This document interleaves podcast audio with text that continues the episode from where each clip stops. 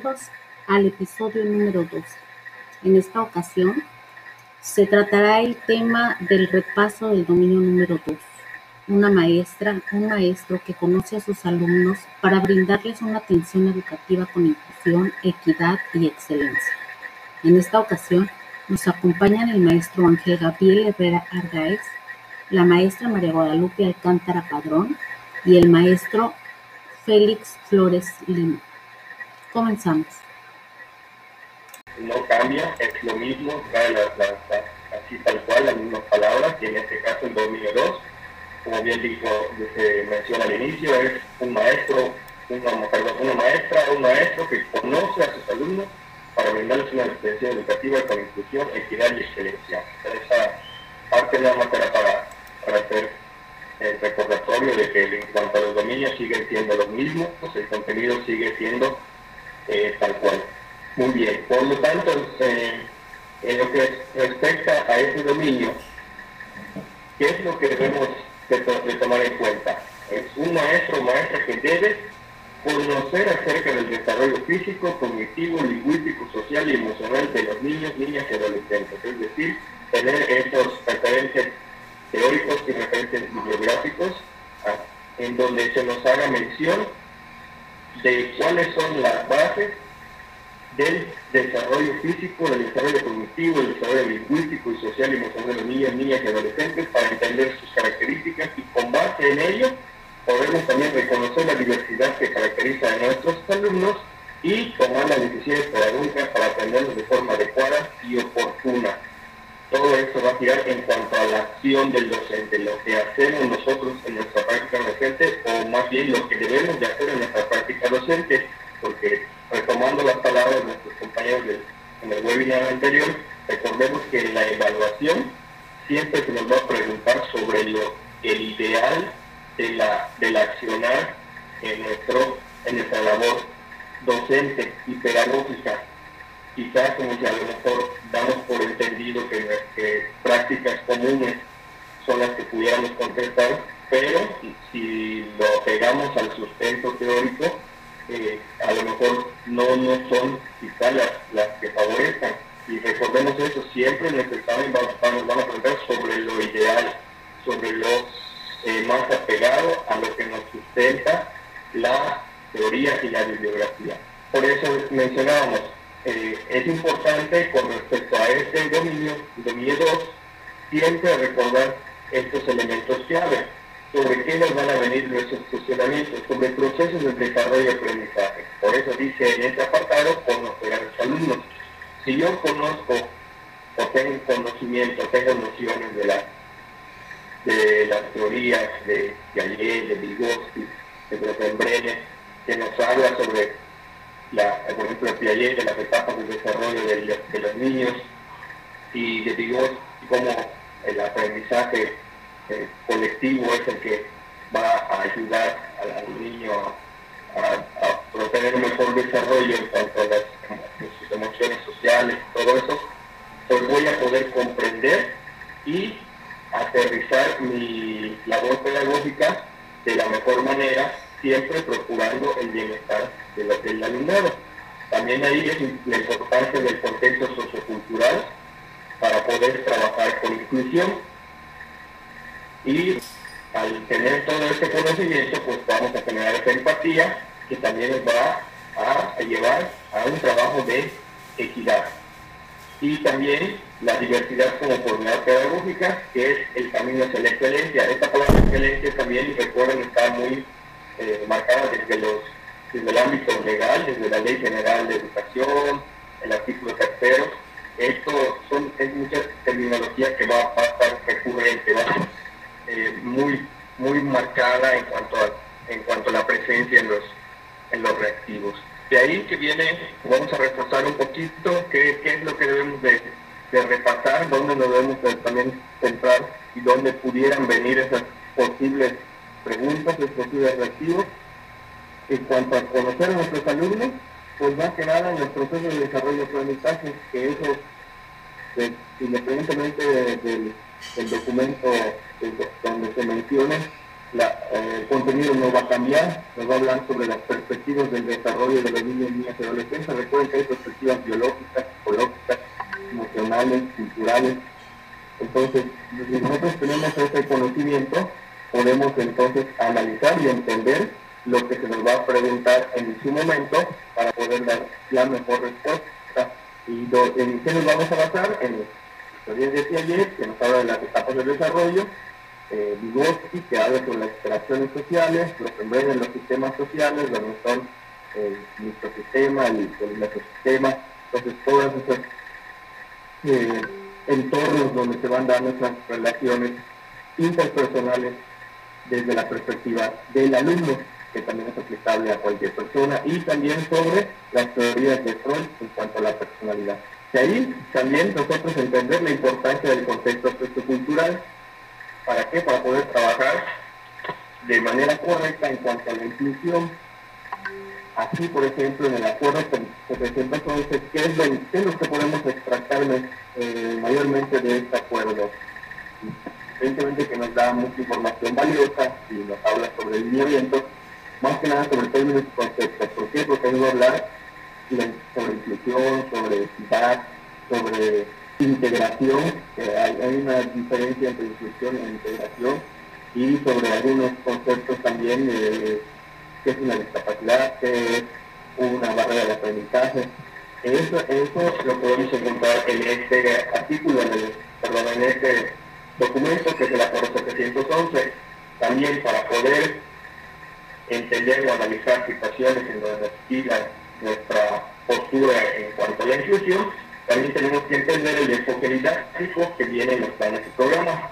Recalcar que nosotros como educación física, pues hasta el momento pues, hemos estado trabajando con el mismo, de manera simultánea con el plan y programa 2011 y el 2017. En el 2011 recuerden que el, el enfoque es el enfoque global de la movilidad y el 2017 es un enfoque competencial.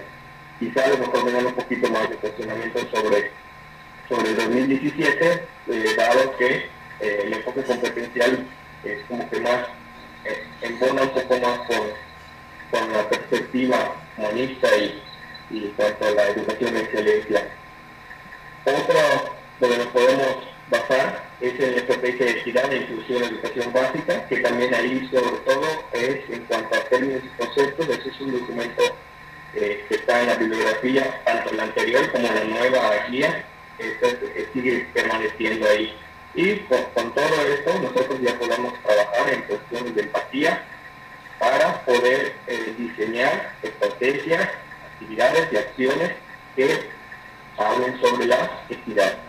Por lo tanto, eh, entendamos la diversidad como oportunidad pedagógica, es decir, que esto nos va a llevar a la excelencia. Eh, recordemos que la excelencia no existe desde los altos grados de, de logro cuantitativo, sino más bien sobre los altos grados de los logros en, cuanto a la, a la cualidad a la calidad de lo que hacemos y de cómo repercute en nuestros alumnos. Por lo tanto, en este aspecto, eh, hago, referencia siempre a, los reactivos porque sobre todo eh, quiero entender que ahora estamos como que buscando la forma de que prepararnos al momento de nuestro examen. ¿sí? Quizás igual ya vimos contenidos muy valiosos y muy importantes en, cuanto al referente teórico, pero mejor ahorita aplicar un poquito más a la práctica sobre qué pudiera venir en este aspecto de, la excelencia.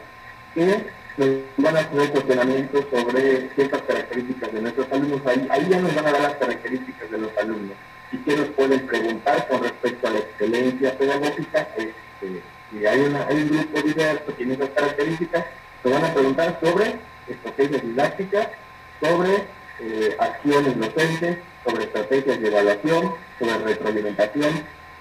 Eh, eso y sobre métodos de enseñanza.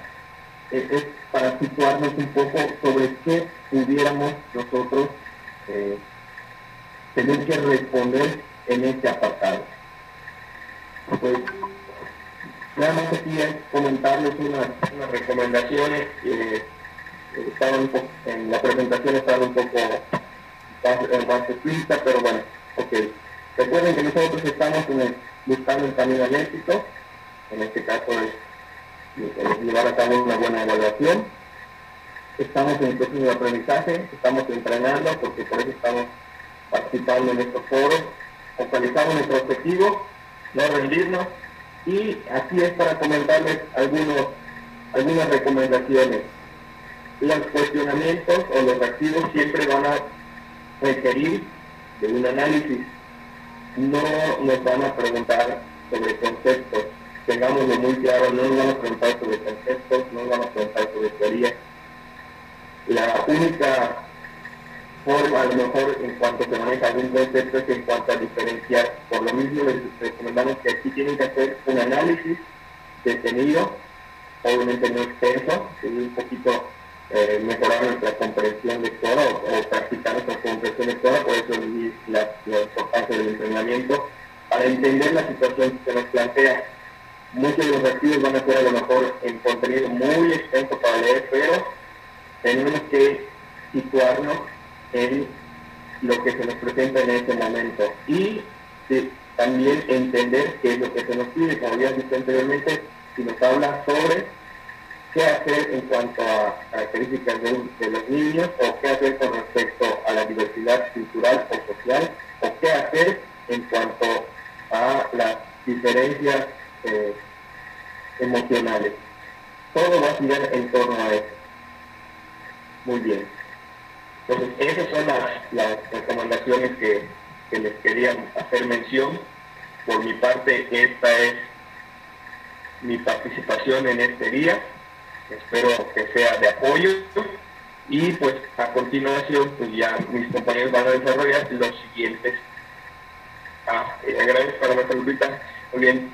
Es mencionar, ¿no? Para responder al instrumento de evaluación, tenemos que analizar, reflexionar y como les dije en un principio, encontrar el ideal como solución a los planteamientos, no basarnos en cuanto a prácticas comunes, siempre buscar el ideal como la solución a dichos planteamientos y, como dije, diferenciar las prácticas comunes de las prácticas correctas.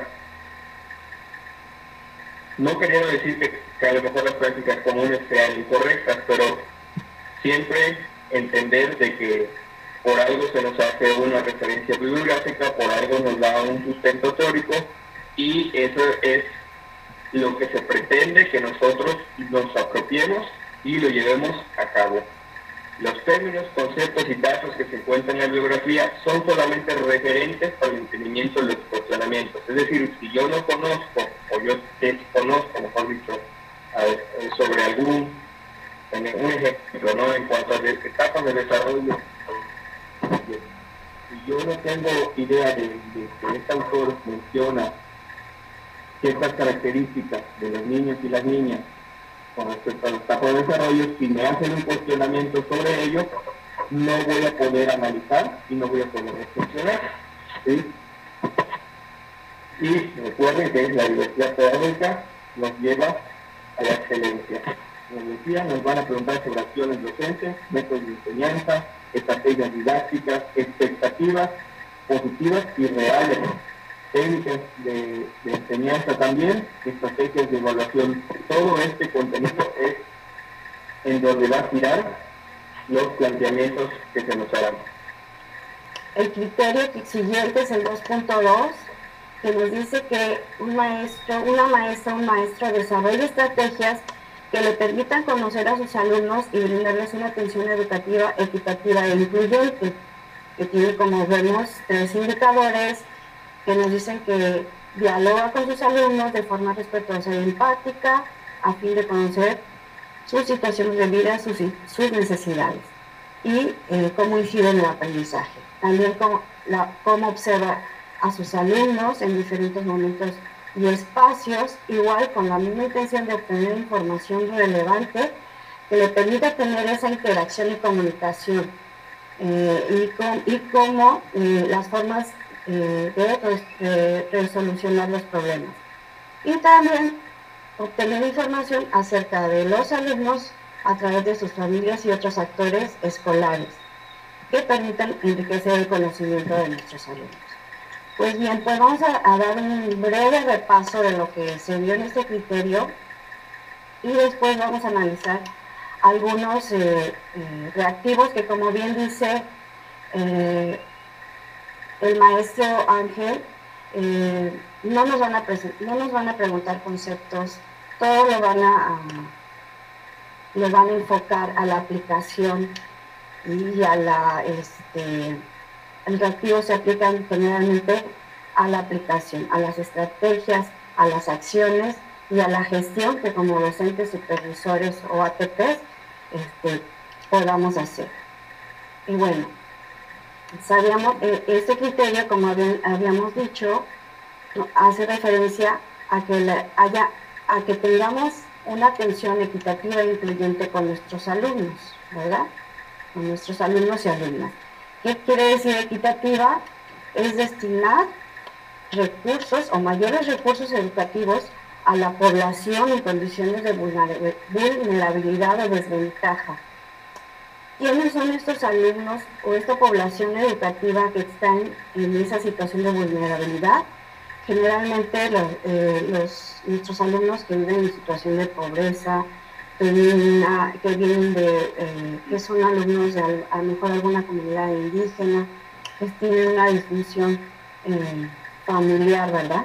Entonces, aquí se trata de que no nada más vamos a atenderlos a ellos, vamos a atenderlos a todos como se ve en la imagen, pero estamos destinando el recurso que realmente requiere a quien más lo necesita, como se ve en la imagen y que sea incluyente que tiene que ver, con el acceso, el acceso pero también a la participación y la, el aprendizaje exitoso de todos, no nada más que estén en las escuelas, como dijimos, que se integren, sino que esa inclusión tiene que ver con eliminar las barreras para el aprendizaje y la participación que están este, enfrentando estos alumnos, ¿no? que ya sabemos cuáles son nuestras barreras, que son actitudinales, metodológicas, organizativas y sociales, que ya lo van, creo que ya lo vieron en la siguiente webinar, igual me imagino que lo van a atender.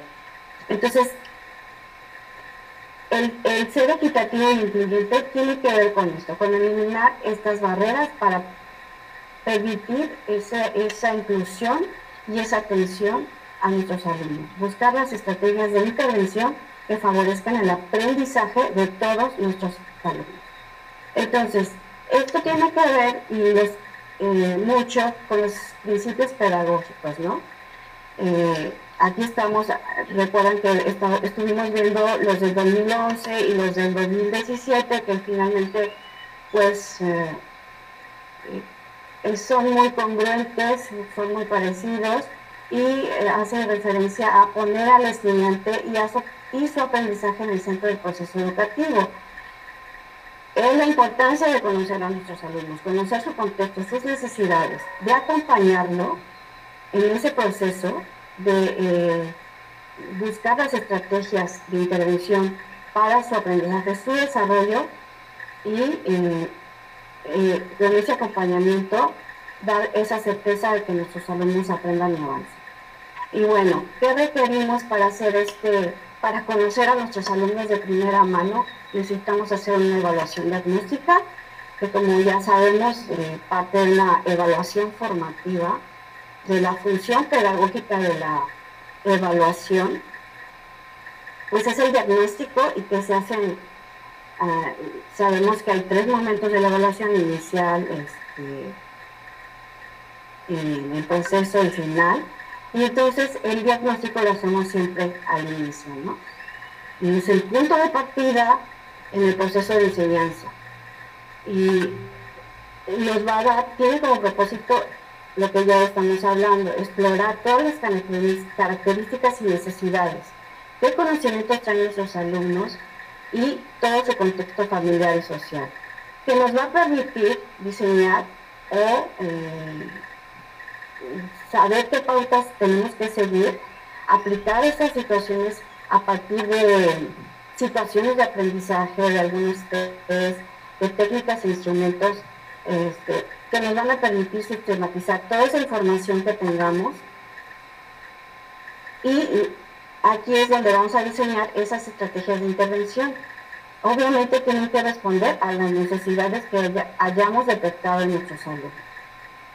Entonces, ya vimos muy de manera general qué técnicas e instrumentos podemos utilizar para, para nosotros saber o conocer qué habilidades, qué conocimientos, qué valores, qué actitudes tienen nuestros alumnos, ¿no? Que también podemos eh, detectar a través de esta, este diagnóstico. Podemos detectar sus ritmos de aprendizaje, sus estilos de aprendizaje, cómo está su desarrollo psicomotor, cómo es su contexto familiar, ¿no? Ahí nos puede dar un gran panorama las eh, estrategias que nosotros apliquemos para conocer a nuestros alumnos. Sabemos que la técnica que, generalmente utilizamos pues es la técnica de observación, que, es, eh, que esa técnica nos permite utilizar varios instrumentos, como la guía de observación, como el registro anecdótico, eh, como el diario de clase, el diario de trabajo, y todos estos instrumentos nos permiten eh, conocer los conocimientos, las, habilidades y las actitudes de nuestros alumnos. Pues bien, continuamos. Entonces, hablamos de que podamos establecer una comunicación y una interacción con nuestros alumnos para conocerlos mejor. Y habíamos, hablábamos de J.D. Brophy, que nos menciona que un ambiente de apoyo en el salón de clase es muy importante, ¿no? Cómo es eh, el profesor, cómo debe manejarse con esa ética, con esa solidaridad eh, entre las relaciones que establezca con sus alumnos, ¿no? Cómo es la importancia de construir esa comunidad de aprendizaje que tenga que ver con la relación que establecemos en el centro escolar, con la comunidad escolar en sí. Eh, cómo nosotros nos conducimos, cómo eh, manejamos a lo mejor los conflictos, cómo nos relacionamos, y todo eso es un modelaje para nuestros alumnos, pero también tiene que ver con las estrategias que nosotros apliquemos en nuestro salón de clase para que nuestros eh, alumnos igual interactúen. Obviamente tiene mucho que ver con el interés y el afecto que nosotros como docentes mostremos a nuestros estudiantes, que le va a permitir sentirse que es importante que, le, que, somos importantes para, para, el docente, que le interesamos, ¿no? Toda esa dinámica que se genera en el aula a partir de considerar sus aprendizajes previos, todo su contexto, todo su contexto cultural, que nos va a permitir retomarlo para aplicar estrategias en el aula y favorecer ese aprendizaje. Y obviamente alentar el trabajo colaborativo, ¿no? Que se establezca esa relación con otros, que aprenda a escuchar a otros, a dialogar. Y eh, nos habla también de la enseñanza a participar sin temor en clase, ¿no? Esa motivación que nosotros debemos a lo que, eh, lo poco mucho que él nos pueda este, brindar, pues siempre hacer, darle ese valor, ese valor de respeto.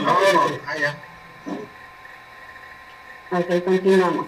Y bueno, hablando de este de este diagnóstico que debemos que, que, apliquemos, pues vamos a, sabemos que nos encontramos con toda esta diversidad, que vamos a encontrar personas con, a lo mejor alumnos, perdón, con diferentes discapacidades, con una situación de vulnerabilidad o que son de alguna comunidad indígena o que son sobresalientes, con actitudes sobresalientes o que tienen algún trastorno del espectro espectro artista, ¿no?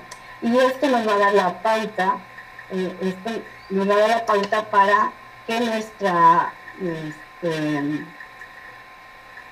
nuestra eh, ambiente de aprendizaje lo construyamos de una manera equitativa, inclusiva, intercultural, integral y que sea de excelencia como lo marca el artículo tercero, como ya lo mencionó el maestro Angelito. Entonces todo esto le llamamos una diversidad, ¿no? Entonces, eh, hablando de la diversidad, pues vamos a entonces hablar de la interculturalidad, porque esa diversidad eh, nos permite establecer esa relación, ese contacto con alumnos de, diferente cultura, ¿no? Ya en sí mismo, por sí mismo, cada uno es único y e irrepetible, y esa interacción que se da entre los seres humanos que tienen diferentes culturas, pues nos habla de esa interculturalidad. Que se, se piensa como una alternativa para repensar y organizar el orden social, porque insiste en eso, en una interacción justa entre las culturas las, y las lenguas como figuras del mundo. Aquí estamos considerando incluso las lenguas. Eh, sabemos que nuestro país pues está conformado de diversas culturas y diversas lenguas y eh, se reconoce al otro como diverso. Y esa es la importancia, es lo que se quiere rescatar. No borrarlo, comprendiéndolo y respetándolo. Entonces, cuando hablamos de interculturalidad, pues tendremos que hablar de cultura. ¿Y qué es la cultura? Y yo hago mención a estos dos conceptos porque puede ser que a lo mejor algún concepto nos haga referencia a ellos y tenemos que pues, hacer esa diferencia, conocerla, ¿no? Y la cultura, pues todo el mundo sabemos que es la construcción social, histórica, que eh, tiene que ver con los valores que se transmiten, se crean, se recrean, permanecen y se van combinando en diferentes momentos, ¿no?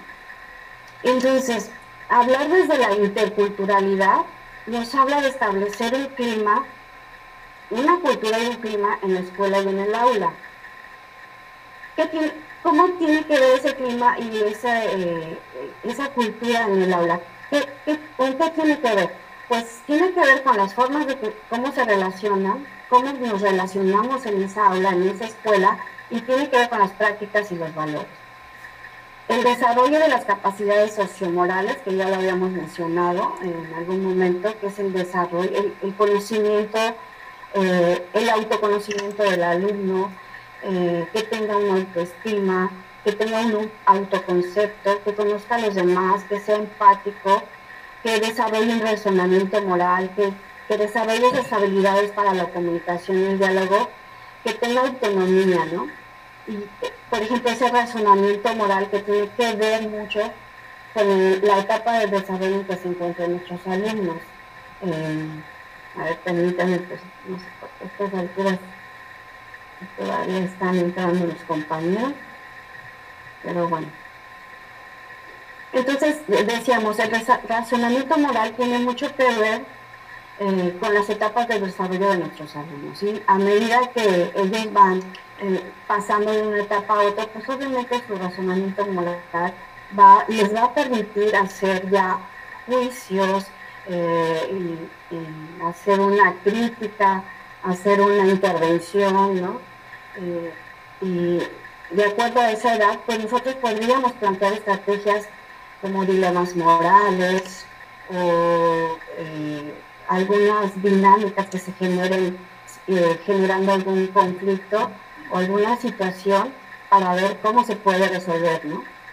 Y también tiene que ver en ese sentido, hablando de esto, de las formas de intervención del conflicto, que es importante eh, para que haya una buena intervención, crear un ambiente de aprecio y de confianza, favorecer la comunicación, trabajar la cooperación, aprender a analizar un conflicto y negociar y generar soluciones creativas.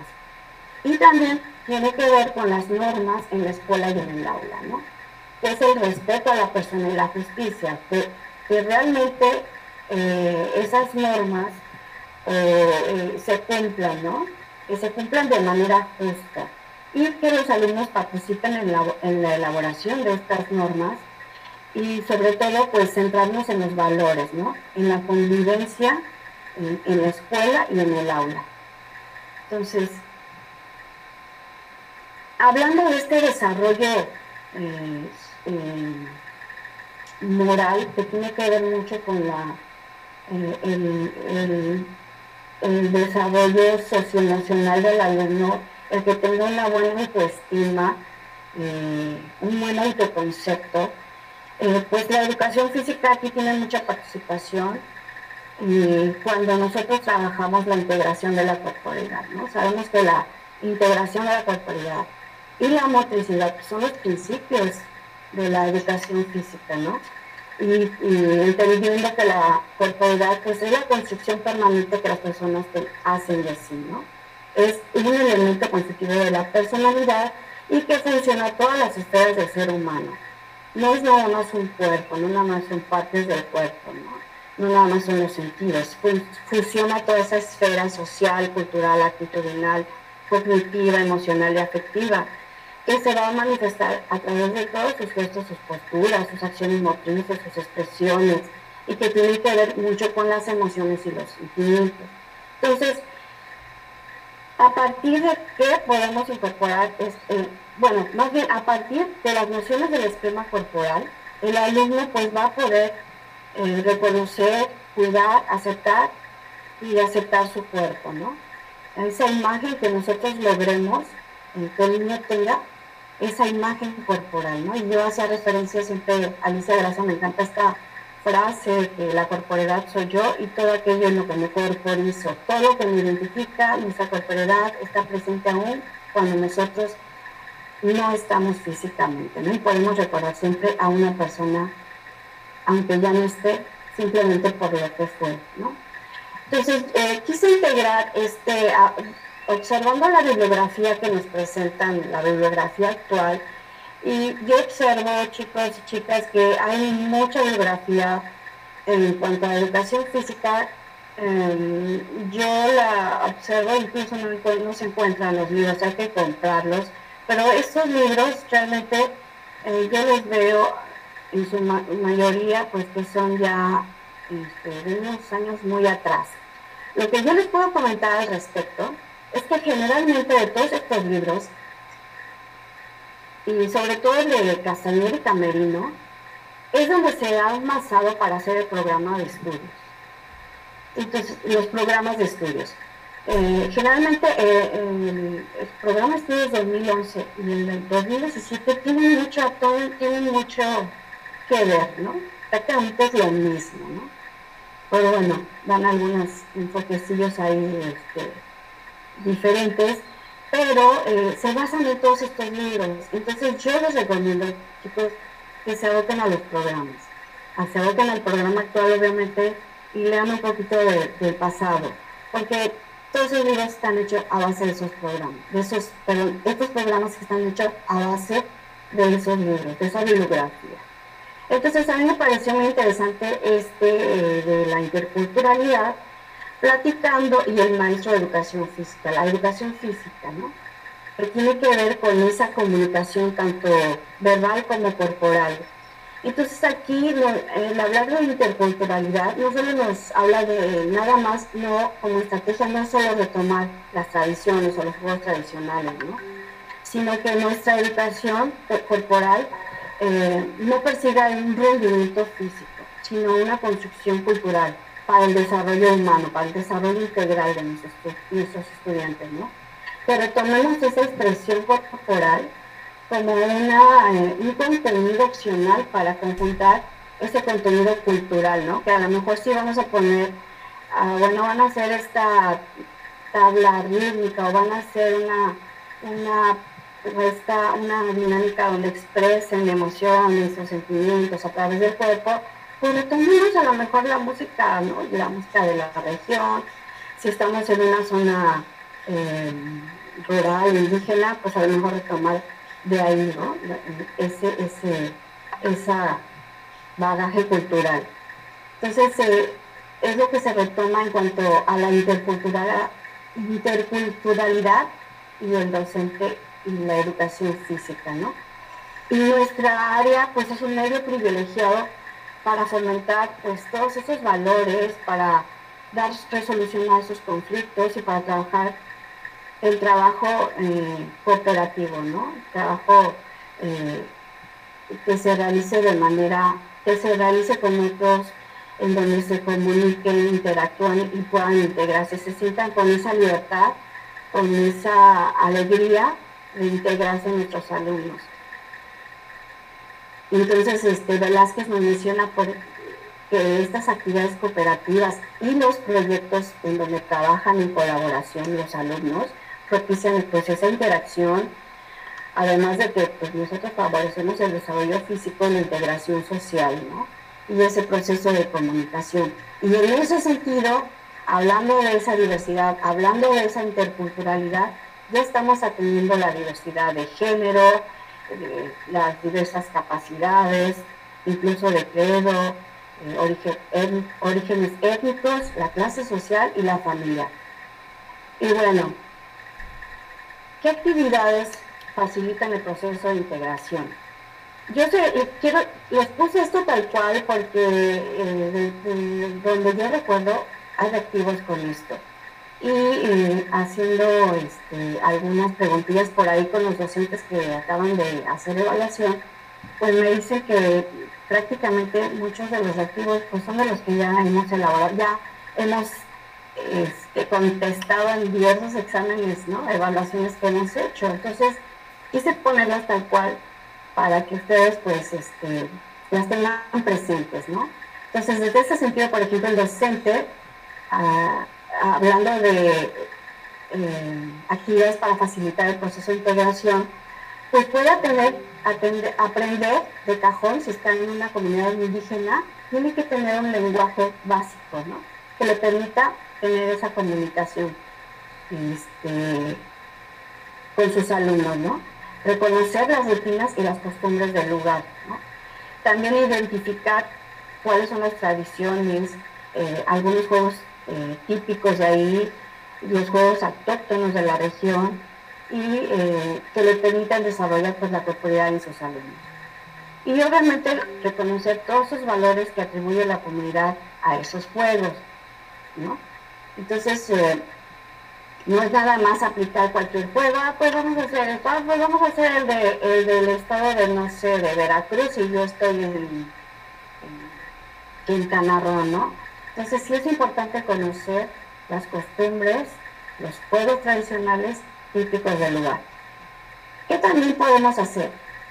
Eh, para propiciar ese proceso de integración, podemos iniciar con un intercambio de palabras entre el grupo, así todos aprenderían palabras claves y crear un vocabulario común que posibilite el diálogo entre ellos. Ay, perdón, déjenme tomar un poquito aquí de agua. Entonces, aquí lo que se trata, no sé si estuvieron la webinar que, que nosotros este, mm, expusimos la vez pasada, donde hablábamos de la niña eh, que presenta, que se presenta de una comunidad. ¿no? Entonces, aquí es una de estas actividades podría favorecer esa integración de nuestra, nuestros alumnos, ¿no? Identificar las tareas escolares que dificultan y explicar el sentido de la sesión realizar un intercambio de juegos tradicionales entre los alumnos y de esta manera facilitar esa convivencia, ¿no? Pero todo con un enfoque recreativo, que se favorezca ese intercambio, esa comunicación eh, verbal, corporal, que nos permita realmente esa integración.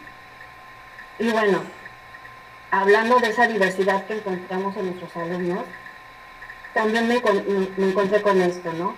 Las estrategias que el docente de educación física pueda eh, aplicar o este, mm, eh, diseñar ante la discapacidad.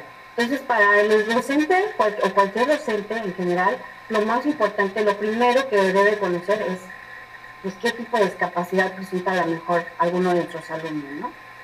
Cuál es, conocerla, ¿no? Ya sabemos a lo mejor el niño tiene una discapacidad motriz, sabemos que está la discapacidad intelectual, la discapacidad visual, la discapacidad motriz, auditiva y la sensorial, ¿no?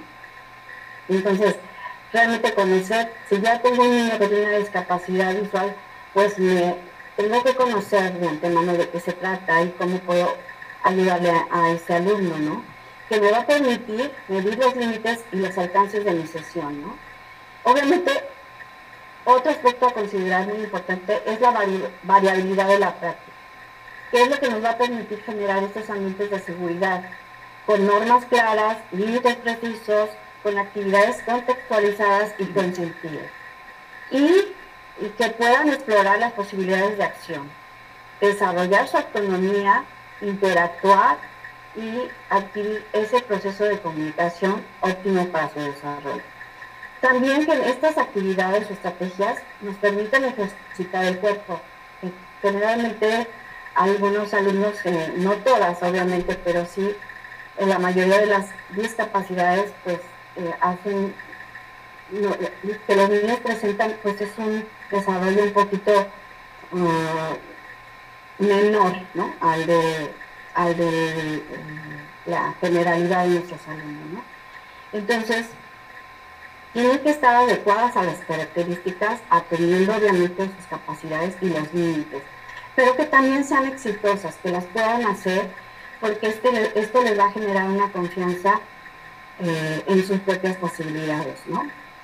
Que esas actividades, como ya dijimos, sean favorecedoras de la inclusión, como pueden ser los juegos adaptados, las actividades cooperativas, otra vez caemos en ellas, y este y organizar los espacios inmateriales para respetar los ritmos individuales de su desarrollo. Esto nos hace referencia, eh, lo acabo de ver yo en esta bibliografía, a las estrategias, hablando de la educación especial, pero que eh, yo sé que sí vienen de activos en ese respecto, a las estrategias específicas y a las estrategias diversificadas. ¿Cuáles son esas estrategias específicas? Pues son las, las eh, estrategias que reconocen esas necesidades particulares de cada uno de nuestros alumnos, ¿no? Y exige ese análisis contextual. ¿De qué se trata esta discapacidad? Es, ¿Cuáles son las necesidades que tiene en, en relación a esta discapacidad mi alumno, ¿no? ¿Qué metodologías, eh, qué recursos metodológicos puede utilizar? Y eh, obviamente va a dar respuesta a esas necesidades básicas de aprendizaje. ese es nuestro objetivo, que nuestro alumno aprenda. No nada más que esté entretenido ahí, como a veces, algunas veces hacemos, bueno, como no puede, está en silla de ruedas, pues tú me ayudas a, a ir anotando, o sea, no, el niño tiene que aprender.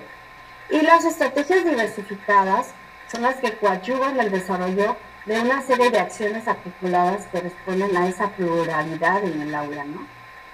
Son estas, esta práctica docente que emplea de forma creativa e innovadora. Eh, o sea, todo el ambiente de aprendizaje, tiene que ver con ese ambiente de aprendizaje, eh, con los espacios, con los materiales, eh, con los recursos, la organización que nosotros implementemos en nuestras sesiones, en nuestras aulas, ¿no? Y aquí hace referencia a cuatro, cuatro mm, estrategias que se emplean, que nos pueden ayudar a todos en una generalidad, a, todos, eh, a todas las áreas o a todas las asignaturas, que son las tecnologías para la información, que, usadas adecuadamente, pues pueden favorecer a cualquier alumno, ¿no? Los ambientes de aprendizaje, que como les decíamos, tienen que ver con todos esos recursos materiales, con esa esa interacción, ese clima que se establezca en el aula. Y aquí también manejan mucho la filosofía para los niños, ¿no? Que tiene que ver con la creatividad, con el diálogo, con la expresión. Y ya sabemos que cuando el niño se relaciona, habla, usa el lenguaje, pues está, como les dice Vygotsky, está desarrollando pues, sus funciones superiores. Y también, pues obviamente, con el arte, ¿no? Con la música, la danza, y, todas las artes que nos favorecen desde el aspecto motriz hasta el aspecto este, cognitivo, hablando de las matemáticas, de la música. ¿no? Y bueno, así, con otros autores nos propone también otras estrategias que los docentes podemos este, o debemos eh, implementar en, nuestros, en nuestras sesiones. Es el apoyo físico el apoyo verbal y el modelado, hablando de alumnos con discapacidad, ¿no? En donde el apoyo físico tiene que ver con ese apoyo que sí requiere el niño, que a veces le, le demos la mano para realizar determinada actividad, o que incluso le demos esa, ese apoyo propioceptivo, que realmente que le tomemos el pie, el brazo, que le, llevemos el, movimiento hasta realizar la acción, ¿no? Para que el niño sienta este, sus músculos, sienta a través todo ese movimiento que realiza. El apoyo verbal, obviamente, que las instrucciones sean sencillas, eh, que pueda, eh, que pueden utilizarse en combinación con apoyos físicos, visuales a lo mejor, ¿no? El modelado, obviamente, eh, demostrarlo nosotros o con ayuda de algún un compañerito, eh, cómo debe hacer la, actividad, este, y el modelado en donde se, se enseñan habilidades nuevas. Y es necesario dividir esta tarea que debe realizarse en pequeños pasos sucesivos. Y bueno, pues vamos a entrar de lleno a, analizar, por ejemplo, como bien decía el profe Ángel, no nos van a venir, no nos van a preguntar los conceptos, a lo mejor nos, viene una situación de aplicación, de estrategias, de gestión, de acciones, y bueno, vamos a leer el siguiente eh, reactivo, dice, en la escuela se implementan acciones para prevenir cualquier forma de discriminación, por lo que modificaron las condiciones de los ambientes de convivencia en el aula. ¿Qué estrategia de intervención promueve la igualdad de género entre los alumnos? Pues vamos a leer, les damos un, minutito para leer las posibles respuestas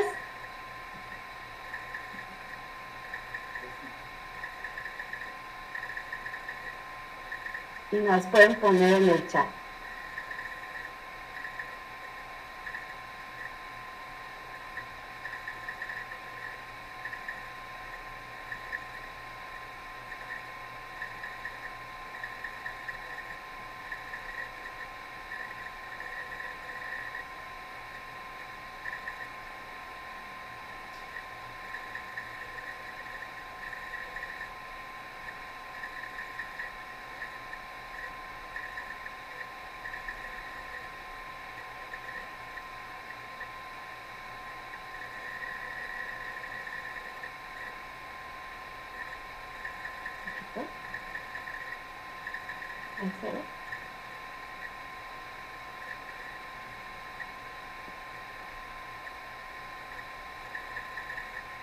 Ok, aquí nos están poniendo la C.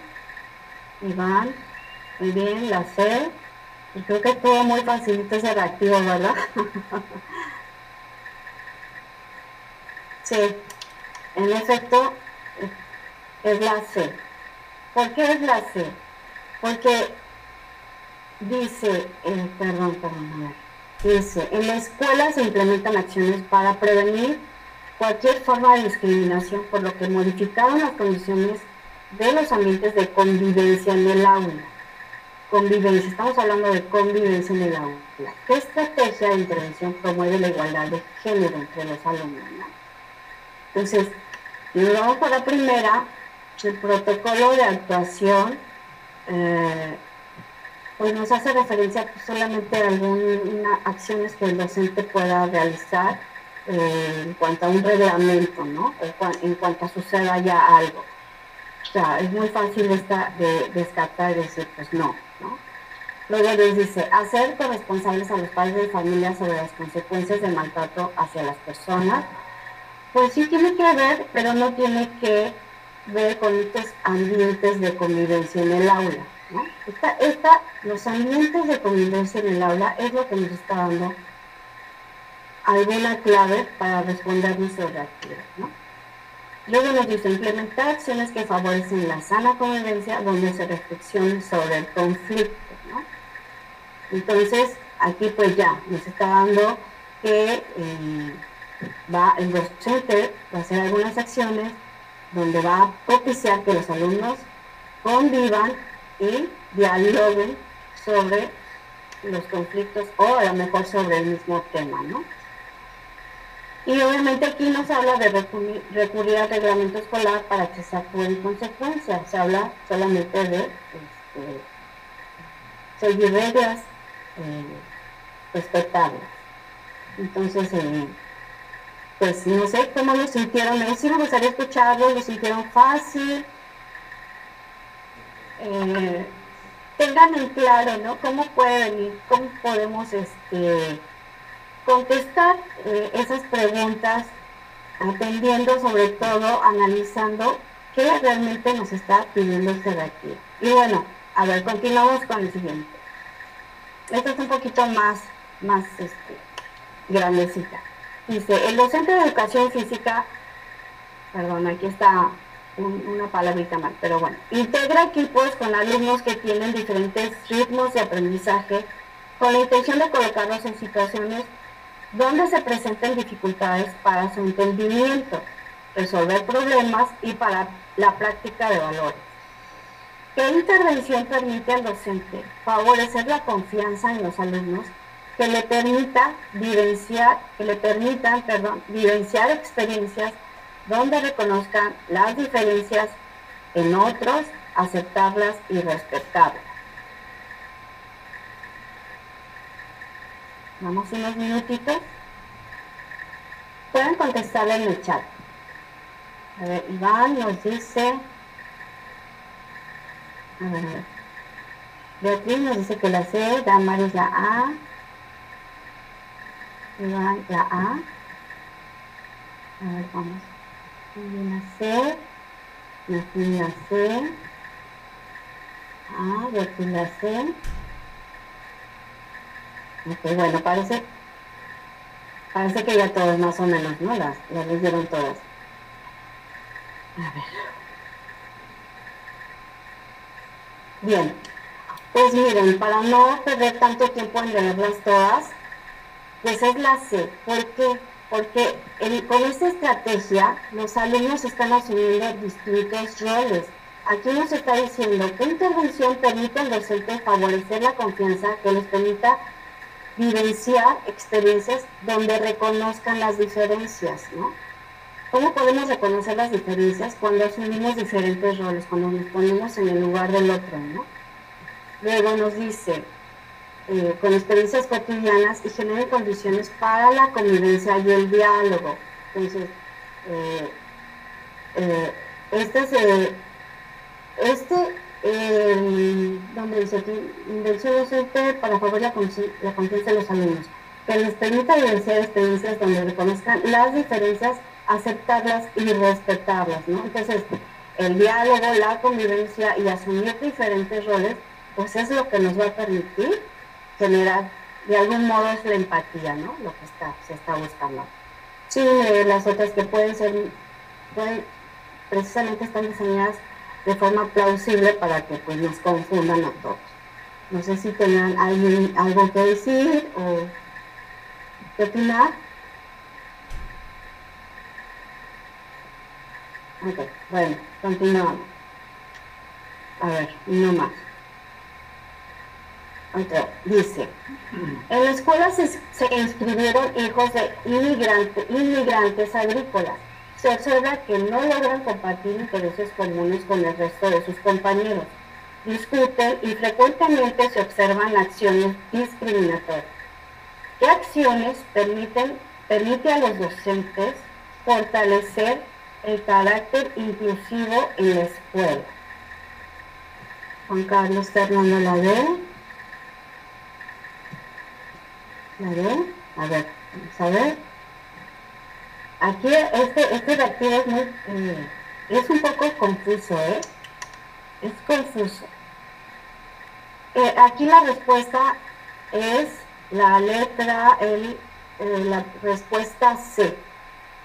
¿Por qué?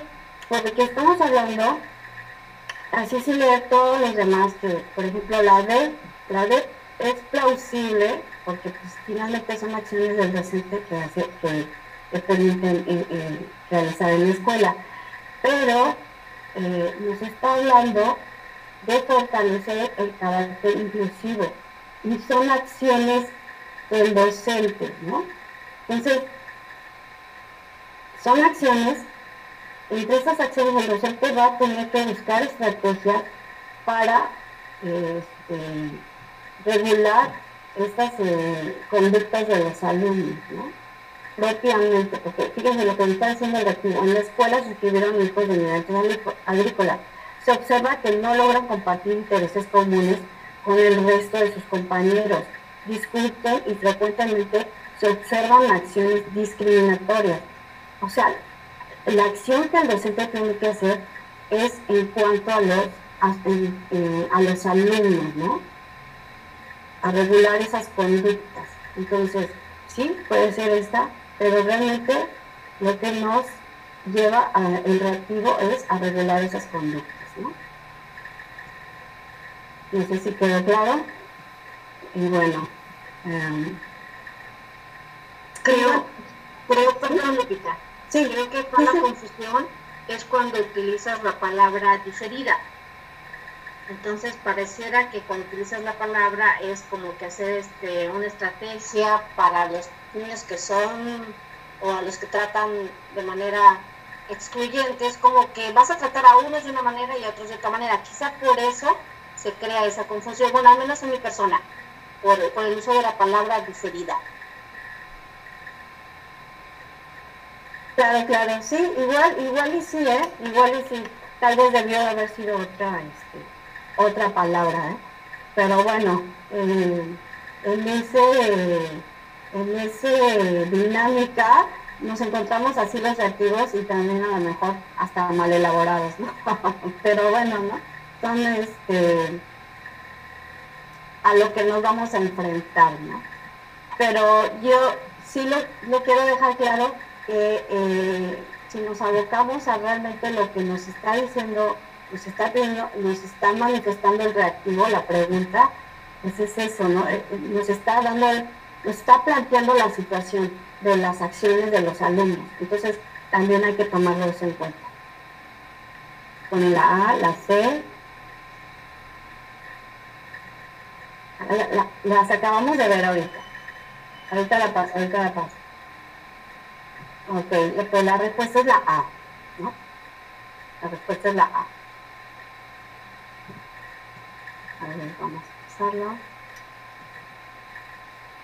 Acuérdense que hablamos ahorita de las eh, estrategias específicas que tienen que ver y si estamos hablando de eliminar barreras para el aprendizaje, tiene que ver que a lo mejor es un niño que tiene alguna discapacidad o que eh, tiene alguna necesidad educativa especial, ¿no?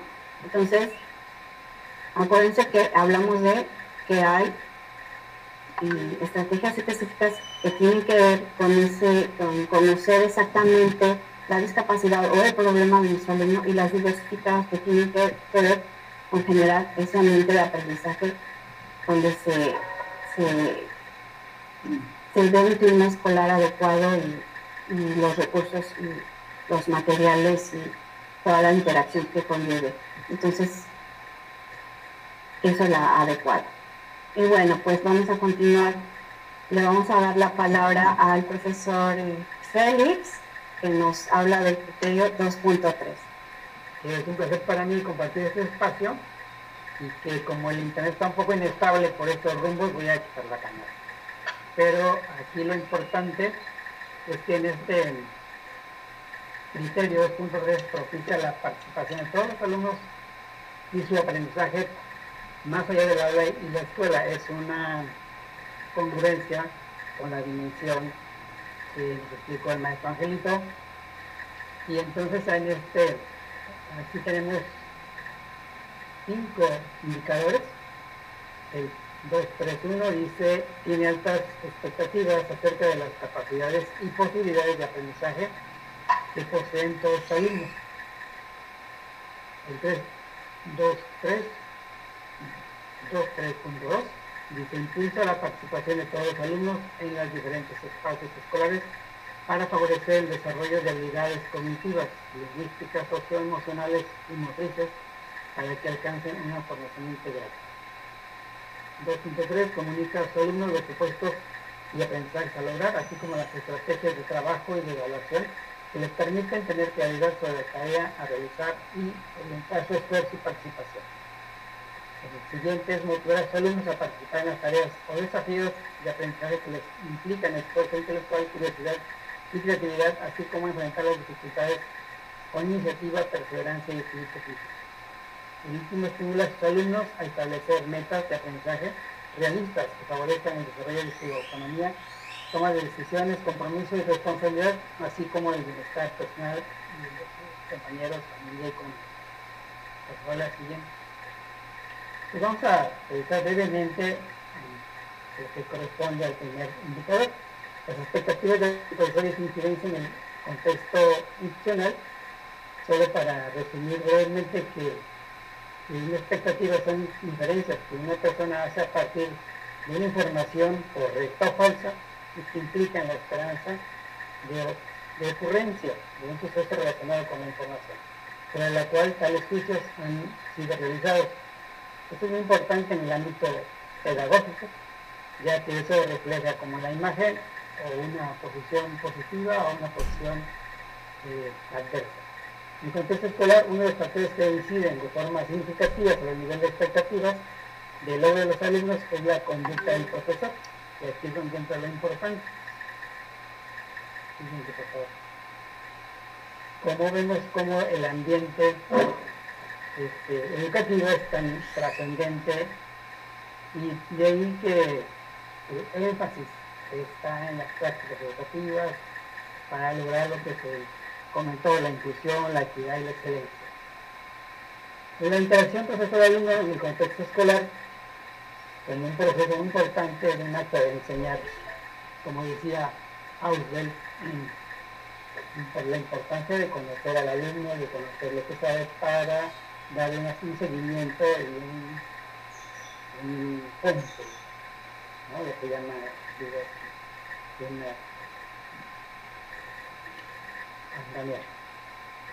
el aprendizaje significativo es muy importante aquí como una continuación porque eso permite que el niño mantenga un avance en su desarrollo de conocimiento.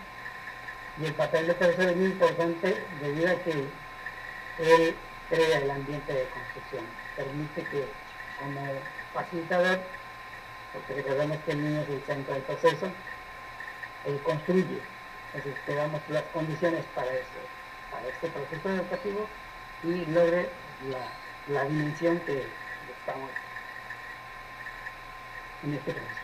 Entonces, de manera siguiente, la siguiente, por favor, aquí llegamos a una de las situaciones importantes que dice que a partir de lo que el niño hace, a partir del desempeño del niño, el maestro tiene que, tiene que reflexionar porque a, partir de lo que él ve como un proyecto, este, tiene que reflexionar sus, sus creencias, sus valores, porque pudiera distorsionar y dejarse llevar porque la raza, el sexo, la clase social, o el rendimiento de la unión sea una forma de discriminación Entonces, esa le crea una expectativa que puede afectar al niño o puede ayudarlo.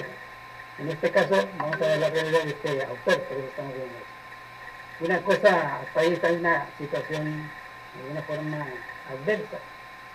Y en el caso positivo es que el alumno eh, crea una autoevaluación a partir de lo que el maestro le dice, y eso puede ser una motivación para el para que haga las cosas bien, o para que decida qué tanto esfuerzo va a decidir a, dedicar esa actividad y hasta, hasta dónde. Es muy importante. La siguiente, por favor, aquí entonces entramos eh, a ver la motivación eh, y ve que en el aprendizaje vemos que una bibliografía nueva de Díaz Garriga este, aborda este tema de las expectativas del profesor acerca del alumno y considera que puede influir en el nivel académico del estudiante, así como influir en la motivación y en la autoestima de este. Tenemos aquí una imagen muy, bonita que dice, detrás de cada niño pequeño que cree en sí mismo, se encuentra una madre o un padre que creyeron primero. Hay una analogía con la función docente, depende de, del trabajo docente, de la parte de aula, el efecto que causamos en los niños, el cual debe ser positivo. Y entonces a partir de esto también se, eh, autora con sus estrategias de aprendizaje. Dice que un problema de tipo motivacional afectivo presenta a los alumnos debido a que las condiciones áulicas son desfavorables debido al uso de la dimensión afectiva por parte del docente y en muchos casos de escolar. Aquí esto es parte de un estudio, estudios que están haciendo la verdad muy actualizados y vamos a ver entonces la repercusión como esta motivación este logro del aprendizaje significativo está condicionado por factores de orden intelectual y una disposición o voluntad de aprender de cada uno, sin la cual estará, cualquier proceso educativo estará condenado a fracaso. Porque continuamente escuchamos como ejemplo mis estudiantes no llegan motivados para trabajar, o no quieren aprender, o no ponen atención en tantas cosas que se escuchan cotidianamente. Entonces ahí el término motivación se deriva del, verbo latino movere, significa moverse, ponerse en movimiento, o estar listo para la acción. Y entonces ahí vamos a, pues, seguramente conceptualizar como la motivación intrínseca es una tendencia natural de procurar los intereses personales y ejercer capacidades propias para conquistar desafíos como una satisfacción personal. A diferencia de la motivación extrínseca que, se relaciona con el interés que nos despierta el beneficio o recompensas externas que vamos a lograr. Es que ambas en se, se complementan y son importantes analizarlas. Pasamos a la siguiente, entonces analizamos cómo impulsar la participación de todos los alumnos en los diferentes espacios escolares para favorecer el desarrollo de las habilidades, como está en nuestro indicador. Y también, ¿qué nos permite comunicar a los alumnos los propósitos y aprendizaje a lograr, así como las estrategias de trabajo y de evaluación? Entonces vemos que, como dice el principio pedagógico, la planeación es una forma de potenciar. Y un documento reciente que dice Planeación y Evaluación de Educación Física, aunque también hay uno de 2011, este es el más actualizado y dice que son parte del mismo proceso, para que los alumnos logren aprendizajes significativos y duraderos. Aquí es importante un, donde se establecen metas en base a los aprendizajes esperados, diseñar creativamente actividades y secuencias, secuencias y proyectos, como se comentó antes, decidir cómo evaluar, porque está incluso desde la planeación el logro de aprendizajes en cada actividad, considerar intereses, motivaciones y distintas formas de aprender. Aquí es importante que lo que comentó este, anteriormente, la importancia del diagnóstico, y conocer bien los recursos y materiales con los que se cuenta. Aquí hay una referencia que dice la misma Frida Díaz, que es el maestro debe tener muchas herramientas pedagógicas para motivar la participación y facilitar. Por la parte de la evaluación, es un proceso de evaluación y aquí vamos a lo importante que es comunicar adecuadamente a los alumnos los aprendizajes de la sesión. Es decir, aquí tenemos el, eh, ya sea el formato, la, la planeación y la vamos a comunicar para explicar con claridad qué es lo que se espera de su desempeño en cada actividad. En cuanto al aprendizaje, qué esperamos de él, cómo le vamos a evaluar también para que él sepa y se, involucre y se comprometa y, lo haga de manera consciente. También considerar que la evaluación es formativa y mejora el aprendizaje. Aquí decir es más eh, continua, como se mencionó anteriormente, es más de acompañamiento, más relajante, pero a la vez más afectiva. Otro punto es detectar y atender las fortalezas y debilidades de su aprendizaje. Esta es la, la retroalimentación continua que permite que él se dé cuenta, que comparta, eh, dar retroalimentación objetiva y constructiva de sus evaluaciones es, la clave de toda esta planeación de evaluación para mejorar eh, este proyecto, este proceso y futuro.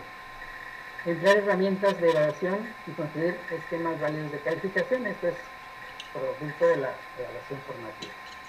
Entre más eh, herramientas tengamos, más, pues más válida va a ser una evaluación para mejorar la práctica didáctica y el aprendizaje y la docencia.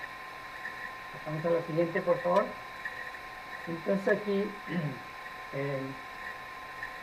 en un documento, este documento que les digo, de Aprender, no sugiere como factores a considerar en el diseño de la planeación es tomar en cuenta lo, que sabemos en el diagnóstico en cuanto a sus necesidades, las diversas formas de aprender de los niños, sus intereses y motivaciones, para que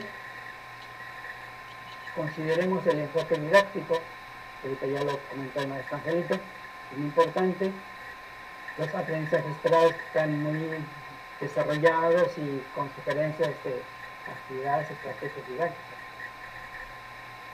Eh, los contenidos que ya vienen desarrollados en el programa de estudios, los momentos y tipos de evaluación, en qué momento estamos, otros aspectos también la metodología que vamos a utilizar, qué metodología vamos a utilizar de acuerdo a procedimiento más dinámico, más activo, más significativo. Y los recursos materiales que contamos, así como las técnicas de instrumentos e instrumentos de evaluación que vamos a utilizar. Estos elementos tienen que estar en ese plan de trabajo para facilitarnos al maestro y al alumno el aprendizaje de prever o estar preparado para que en la práctica cualquier modificación pues sea más fácil para todos. Pasamos a la siguiente, por favor.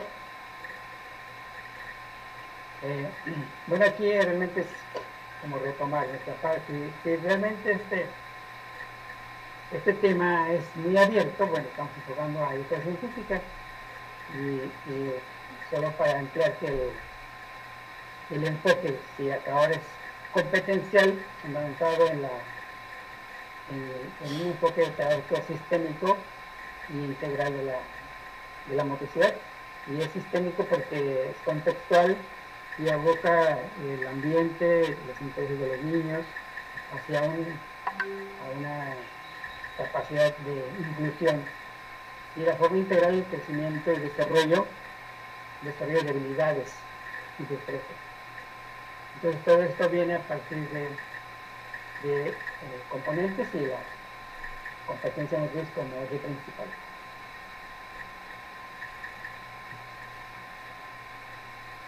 Tenemos entonces a continuación eh, el juego, como es nuestro principal motivador, lo que hace, hace que los niños participen, aprendan, se concienticen, desarrollen muchas habilidades, realicen propicien los procesamientos que requiere, como dice la pedagógica, pedagógica Kishi. Nuestra estrategia didáctica es un procedimiento organizado, formalizado y orientado a la obtención de una meta claramente establecida y esto es una, una clara explícita intencionalidad pedagógica. Y vemos que juego, como nuestro elemento básico, tiene muchos beneficios como como medio de aprendizaje, como reflexión de problemas, capacidades y destrezas, desarrollo de creatividad, aprender a comunicarse, desarrollo de la autoestima y valoración de la diversidad. Aquí este, vemos que eh, este, estas estrategias, por ejemplo, bueno, hay, tenemos, hay un arsenal de estrategias y solamente estamos eh, mencionando unas, como los juegos sensoriales, importante consiste en actividades que promueven la estimulación de los sentidos y desarrollan las capacidades perceptivas motrices de los alumnos a través del conocimiento de su cuerpo, la circulación espaciotemporal y la coordinación motriz. Los juegos motrices estimulan en los alumnos el desarrollo de capacidades perceptivas motrices, físico-motrices y sociomotrices, así como la adaptación de las respuestas motrices a, a las condiciones de cada actividad y al mismo al mismo tiempo favorecen la convivencia entre compañeros y familiares.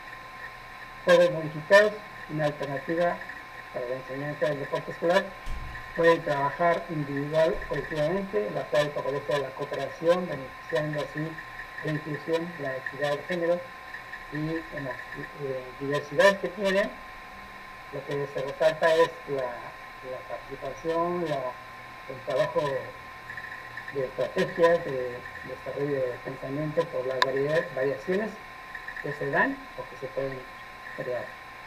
El circuito motriz estimulan y permiten explorar diferentes habilidades motrices, así como favorecer capacidades físico-motrices, socio-motrices de todos los alumnos. Las acciones de organización se forman simultáneamente y de forma secuencial por medio de estaciones, las cuales tienen una estructura, los recursos materiales disponibles en la escuela cooperativos contribuyen a, la promoción de valores y a la integración de los alumnos, a lograr las capacidades para, negociar y establecer acuerdos. Asimismo, es, esta estrategia didáctica contribuye a la promoción de valores y a la integración de los alumnos. El punto motor pone en marcha la expresión como medio para representar ideas y situaciones, además permite descubrir el cuerpo como vehículo de comunicación a través de la, exploración de las posibilidades motrices y pensamiento divergente, es decir, la creatividad. La siguiente, por favor.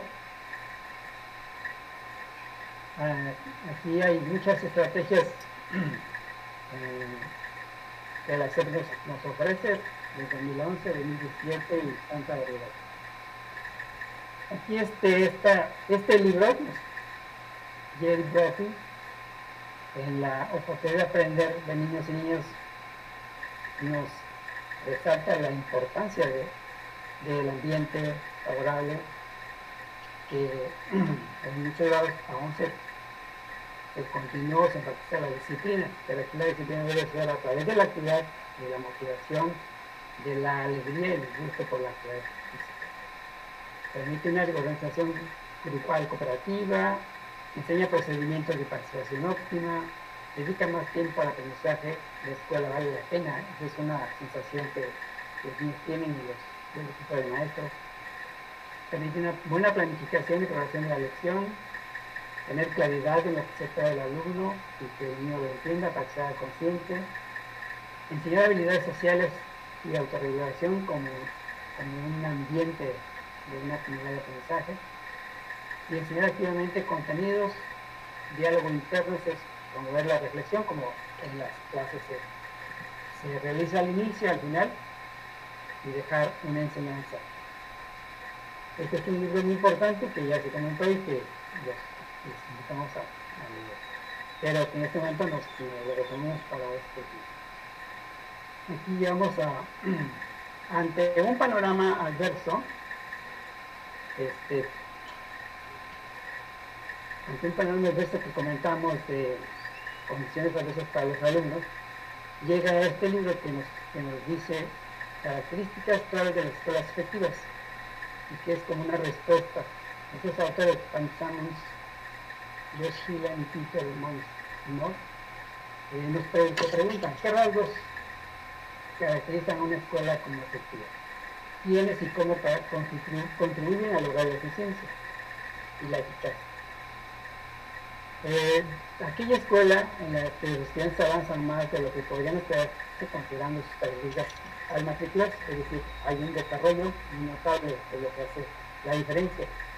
Y aunque la mayoría de los estudios eh, manifiestan que hay un logros académicos en base a, a las cosas básicas como lectura y matemática, también arrojan que hay evidencias que, hay diferencias significativas en resultados socioafectivos, como asistencia, actitudes, comportamiento, que se traducen en un buen desarrollo y un buen desempeño académico.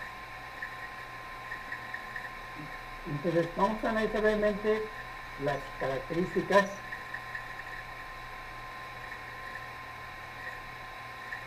entonces el primer liderazgo profesional ese liderazgo profesional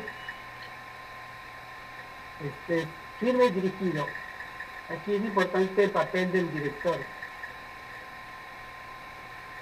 Eh, porque como un liderazgo de la escuela él está pendiente de los maestros en cuanto a capacitación, en cuanto a motivación, y dice que es tiene dirigido porque debe ser dinámico y tiene que desarrollar habilidades para mediar los problemas que hay, tantos problemas que hay en la situación académica, administrativos, conflictos sociales. Entonces, el enfoque participativo es cuando el se comparten responsabilidades, es muy importante involucrar en la toma de decisiones. Esta es la clave para que haya un liderazgo profesional. Y el profesional de sobresaliente no es tanto que tengan tantos diplomas o, títulos, sino que tengan la capacidad de esa actitud ese perfil de ayuda, de apoyo. En cuanto a la visión, la siguiente característica es visión y objetivos compartidos. Esto es lo que le hace sentimiento, el sentimiento de pertenencia.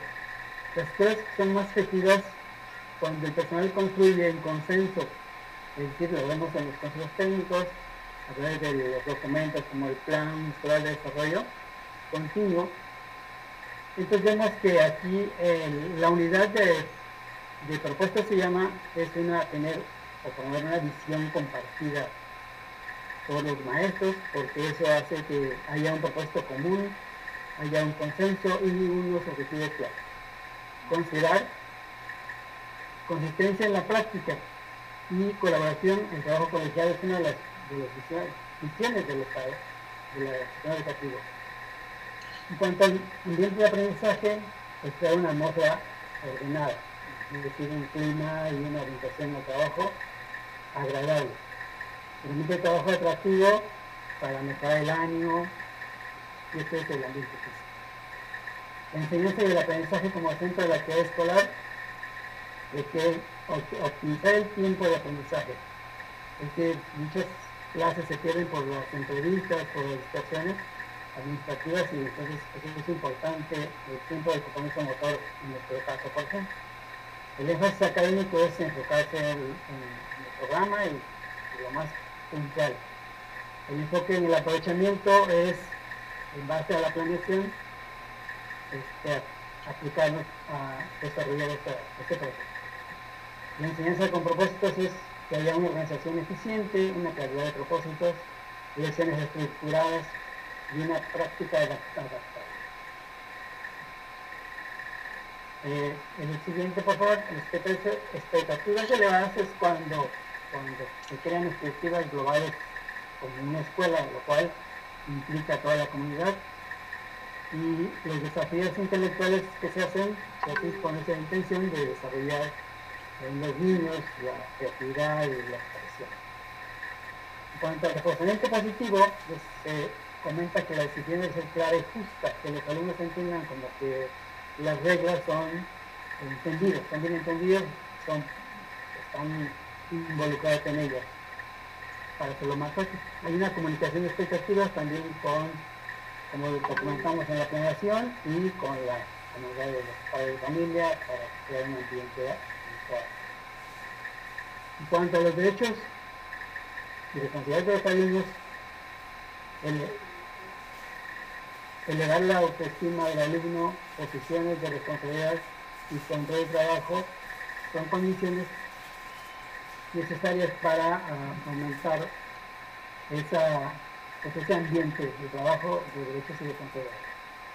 La colaboración hogar-escuela es aquí la parte importante porque el participar de los padres a través de diversas actividades de manera activa este, promueve la aprendizaje de los niños, promueve la, el involucramiento de los padres en situaciones que ayudan a la escuela. Y una organización para el aprendizaje es una formación y actualización personal de académico basada en la escuela. Es decir, que todo se enfoque a, la problemática que hay y de manera colegiada o el plan de desarrollo se busque las, soluciones. Eh, pasamos a la siguiente, por favor. Es aquí muy importante la, metodología constructivista que posibilita que ese procesamiento en los niños se haga, se haga adecuado. Entonces aquí, bueno, hay muchas metodologías constructivistas, pero estas del descubrimiento guiado y resolución de problemas se prestan más al trabajo que se hace de manera práctica con los niños, porque desarrollan muchas competencias en los niños, un ambiente, una convivencia, un desarrollo de valores y lo principal es el aprendizaje. Estamos este, en un recorrido rápido por el En la visión de problemas este, utiliza el pensamiento lógico y crítico, se ofrecen pistas sin dar solución, el conflicto induce a la indagación, el docente valora el, proceso de descubrimiento y esto, esto quiere decir que se motiva un procesamiento en los niños para que a partir de, como el maestro Ángel, el Vygotsky, a partir de una interacción hay un proceso psicológico, a un procesamiento interno, que es intrapsicológico, y eso se da a partir de la práctica, de la dinámica, de interacción. Y estas metodologías pues, son las más recomendables. Y vamos a cerrar con, con la importancia del último indicador donde vemos cómo la, pues la práctica docente de educación física tiene un enfoque, un, más allá por eso el aula y la comunidad, y cómo a través de, tanto la parte conceptual de los programas de Ciudad la Salud, como la práctica deportiva, los hábitos saludables que se dan a través de las clases, a través de las tareas, a través del, estudio, como en este caso, por ejemplo, es trascendental, como estos hábitos saludables que se desarrollan en el aula trascienden a la familia y en este momento tan importante de contingencia en la comunidad. Como los juegos modificados que son parte importante de, un desarrollo un desarrollo físico, de convivencia, de desarrollo mental, como este, son motivantes para que el niño utilice su tiempo libre. O la recreación intercultural, donde los juegos tradicionales, eh, bueno, pues, en comunidad, vemos cómo es una forma de convivencia familiar y como veíamos en los diálogos que, se han realizado en nuestra educación física, comentan la importancia de, la planeación que le envían y cómo se desarrolla con la familia. Entonces, este es un, ámbito de relacionar escuela-comunidad y el efecto de la educación física eh, viene a ser una, pues, un remanso de paz en, esta, en este estrés y en esta condición que afortunadamente ya estamos viendo de la salida con las vacunas. Y la educación, educar para la educación en el uso del tiempo libre es muy importante, que es como la herencia que los niños aprenden en la escuela y cómo esas actividades, por el gusto de realizarlas, de disfrutarlas, de jugar con sus amigos, con sus vecinos, se realizan de manera libre en su tiempo libre. Esto es una aportación que hace la educación física contra sedentarismo y, hábitos de mala alimentación y muchos beneficios que la educación física tiene en la importancia de la influencia de la sociedad. Y pues creo que con esto estamos terminando el último indicador de, de este importante dominio donde se es que la importancia es hacer que participen los niños, se involucren y a la vez haya esa influencia en familia. Vamos a ver un, en este simulador que estamos haciendo una pregunta, entonces vamos a dar un tiempo para que, para que la analicen. Dice, ¿qué debe considerar el docente para construir un ambiente que favorezca el desarrollo del proceso de aprendizaje? Puede poner su respuesta en el chat.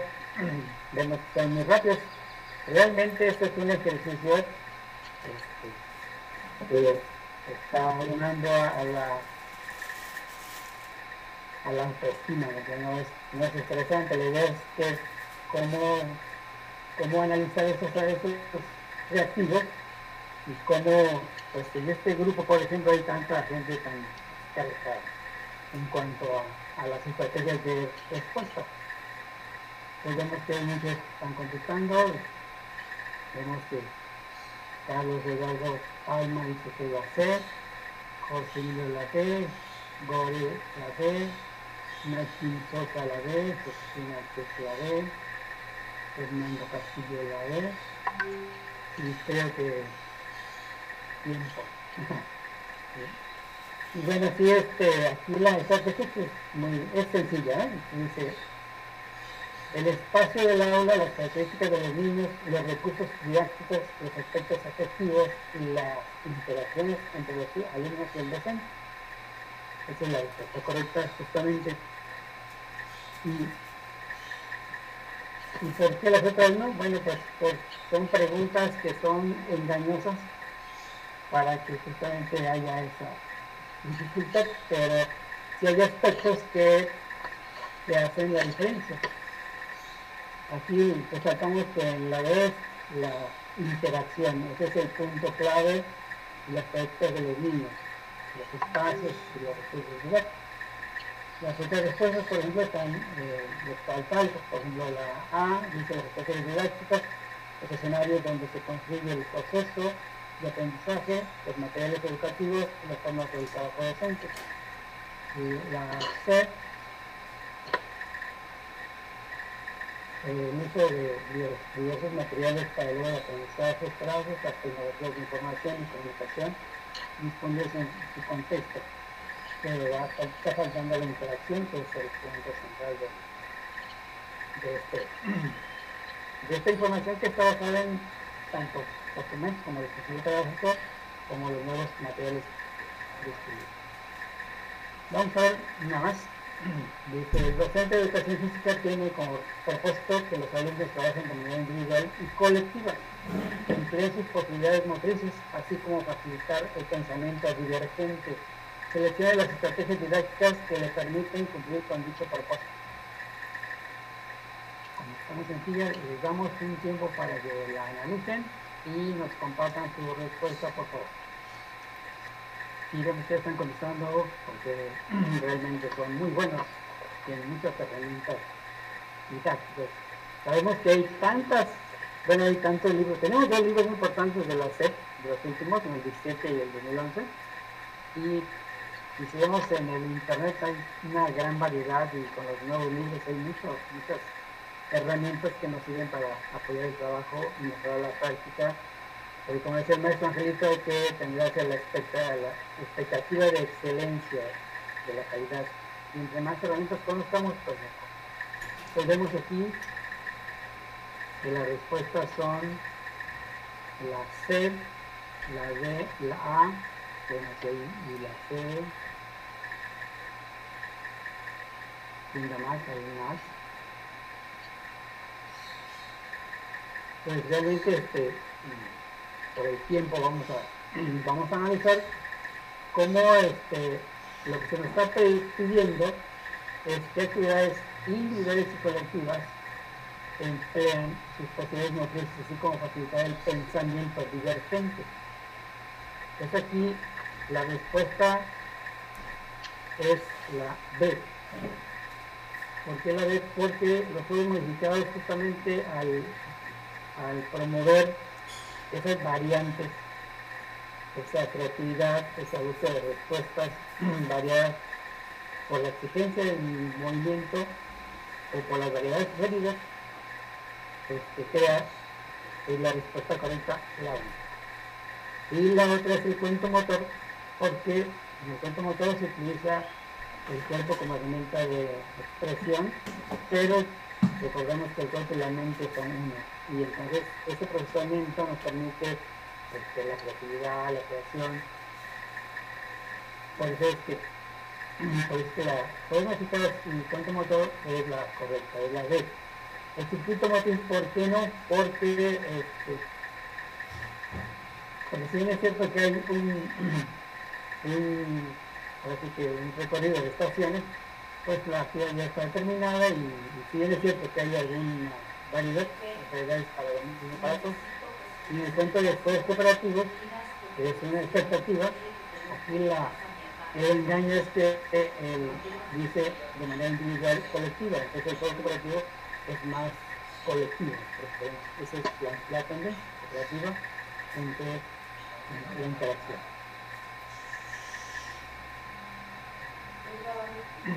Eh, bueno, creo que estamos por el tiempo, estamos cerrando tiempo Ah, bueno, aquí una última, muy sencilla para todos. Dice, ¿cuáles de las siguientes estrategias de intervención permiten al docente de educación física estimular la zona de desarrollo próximo de sus estudiantes? Y ya se comentó a maestro Ángel. Uno, preguntas que requieren respuestas colectivas. Dos, instrucciones directas sobre acciones. Tres, de alimentación y autocorrección. Cuatro, modelar el comportamiento por imitación. Por favor, compártanos su respuesta en cuanto tengan después de dos minutos.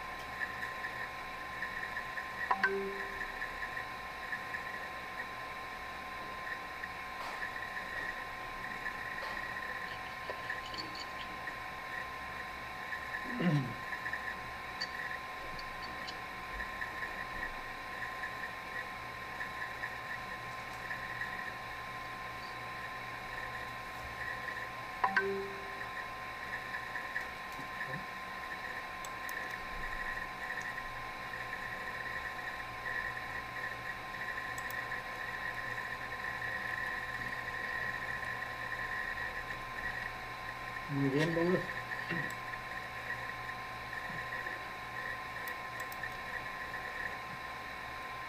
Vemos que empiezan a aparecer las respuestas.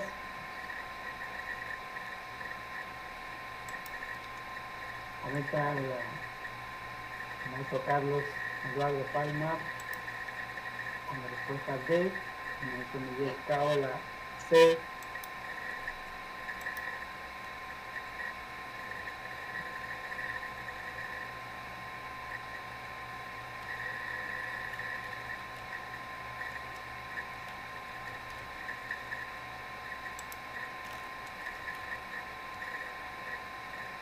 Y bueno, vamos a analizar la pregunta y dice,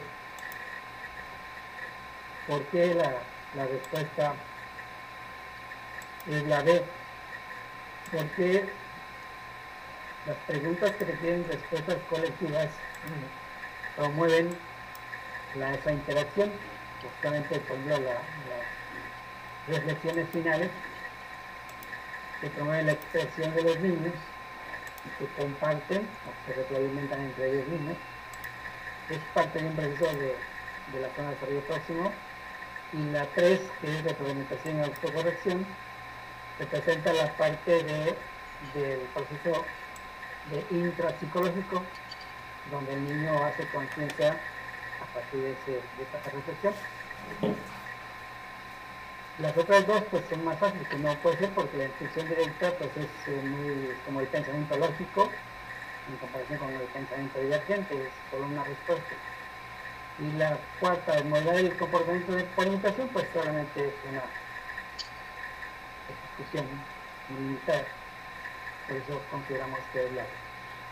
Y bueno, en realidad son preguntas fáciles, automotivables para que para que, así como dijo el maestro Ángel, hay que ver cómo, cómo se responden, qué aspectos nos preguntan, y creo que eso es lo, valioso de estos, ejercicios. Y pues con eso este, terminamos este, este, Gracias por su atención.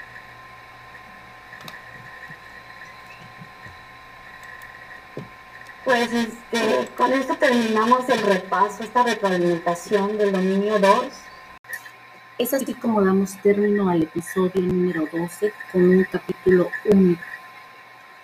Les esperamos en el episodio número 13 donde se realizará un repaso del dominio número 3. Los esperamos.